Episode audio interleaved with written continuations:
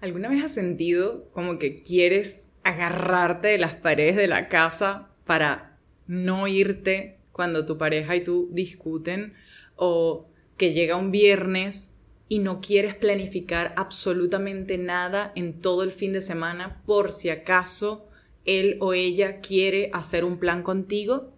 ¿Te has visto sintiendo ansiedad, un vacío en la boca del estómago cuando esta persona se va a su trabajo, a la universidad o a hacer sus ocupaciones o de fiesta. Si es así, bienvenida a un nuevo episodio donde estaremos hablando sobre dependencia emocional.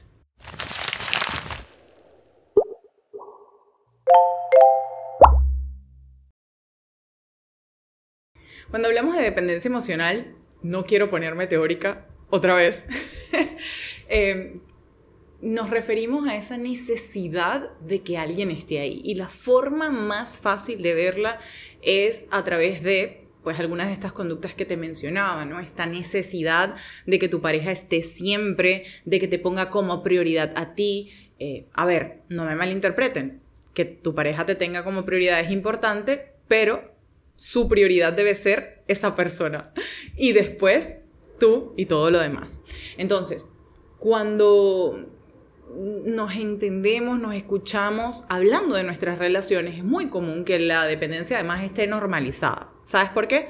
Porque en canciones, películas, telenovelas, poemas, esa es la forma de amor con la que hemos crecido que hemos visto a nuestro alrededor y que hemos aprendido. Entonces, en la medida en la que normalizamos o, vemos esto como corriente, porque mi mejor amiga tiene una relación así, mi mamá creció en una relación así, pues cómo no voy a estar yo en una relación así, se hace más difícil empezar a mm, desmitificar, matizar, eh, desmenuzar lo que realmente implica la dependencia emocional. Y me gustaría que hoy hiciéramos un análisis, ¿no? Poder empezar a entender, porque además el amor romántico, este que conocemos, ¿no? Que, que, como te decía, vemos en todas esas expresiones culturales, nos va condicionando para amar de esta manera. Entonces, empezar a diferenciar, ¿no? Que quizás el amor sano no se parece al amor romántico y tampoco a la dependencia emocional. Y que la dependencia emocional y el amor romántico comparten muchos espacios, como por ejemplo el amor todo lo puede, juntos hasta que la vida nos separe. Em, vamos a estar para siempre, él es mío, yo soy de, yo soy de ella o de él. Y fíjate cómo empezamos a ver el amor como si fuera una propiedad, algo que compramos, algo que adquirimos, donde la otra persona tiene que hacer lo que yo deseo, lo que yo espero, lo que yo quiero. Y en realidad acá nos toca desmitificar también el control, ¿no? Cuando tú quieres que tu pareja se comporte de una manera en particular, por ejemplo, yo quiero que él salga de fiesta, claro que sí, pero tiene que llegar a tal hora o no puede hacer tales cosas en la fiesta, estás controlando estás tratando de cambiar a la persona, sobre todo si esta persona se mostró tal y como era desde un primer momento. Entonces, eh, se nos ha hecho difícil visibilizar la libertad en una relación porque tenemos pocos ejemplos de ello y cuando vemos ejemplos de libertad son mm, digamos, muy alejados de nosotros, incluso los vemos con temor, con reticencia, con resistencia, y hoy quiero que empieces a mm, cuestionarte, a, preguntarte, ¿es esta la forma en la que yo quiero amar? Porque además, si te fijas en todo esto que yo he dicho, está la posibilidad de que sufras, está la posibilidad de que te duela, porque si tú sientes un vacío en el estómago cuando tu pareja te va, se va, eso es desagradable. Ahí hay emociones desagradables que estás sintiendo, como probablemente ansiedad, tristeza, eh, rabia, las que sean, les puedes poner el nombre que tú desees. Y cuando tú entiendes que en una relación que se supone, ¿ok? Debe brindarte calidez, amor, afectividad, respeto, lo que estás viviendo son emociones displacenteras o desagradables la mayor parte del tiempo, nos hace cuestionarnos, ¿es esto realmente lo que tú quieres? ¿Qué te une a esta relación en este momento? Entonces, eh, allí nos toca empezar a diferenciar, ¿no? Qué es querer y qué es necesitar, porque son dos lugares completamente distintos y, quiero que los relacionemos.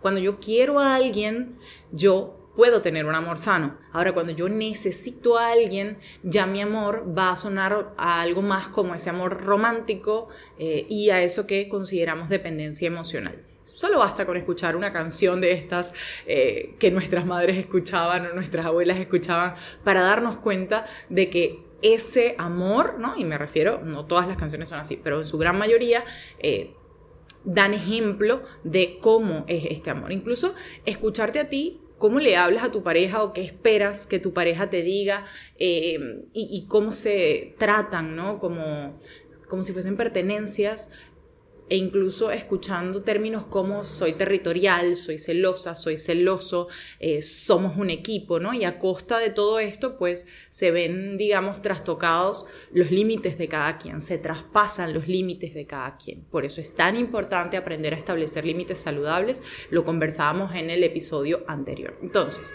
retomando, para poder trabajar la dependencia, es importante trabajar en ti en primera instancia, poder mirarte a ti desde un lugar diferente, poder empezar a, verte, a conocerte, a, quererte eh, desde un lugar diferente, distinto, donde puedas reflexionar y no tanto mirar en el afuera, porque además en la dependencia emocional mucho está puesto en el afuera, en que él o ella no me pone como prioridad, él o ella no me está dando atención, él o ella no me está acompañando, cuando en realidad ¿Dónde está todo eso en ti? ¿Por qué no has empezado tú a hacerlo? Y de eso y más hablamos incluso en nuestro curso online en Love Yourself, donde la idea es que empieces a dedicarte unos minutos a ti para poder verte desde un lugar diferente, donde puedas em, recorrer ese camino que implica conocer a alguien más, de conocer, de aceptar y de amar, eh, que tan importante lo vemos hacia afuera, pero poco lo vemos hacia adentro.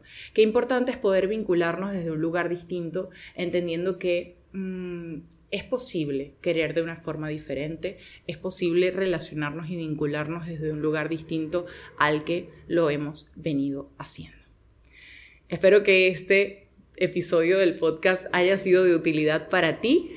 Recuerda que puedes seguir apoyando este podcast y todo el contenido que creamos para ti, uniéndote a nuestra comunidad de Patreon, el patio de las beauties, donde no solamente tendrás contenido emocionante, exclusivo, diferente, sino también conocerás a un grupo de mujeres maravillosas que así como tú y como yo buscan crecer, reflexionar, aprender, compartir, felicitarse, celebrar y bueno, a veces hasta llorar. Muchísimas gracias. Recuerda suscribirte, darnos like, compartir y te dejo el link para unirte a nuestra comunidad en los comentarios. Será hasta el próximo episodio de Beauty Value Talks. Chao, chao.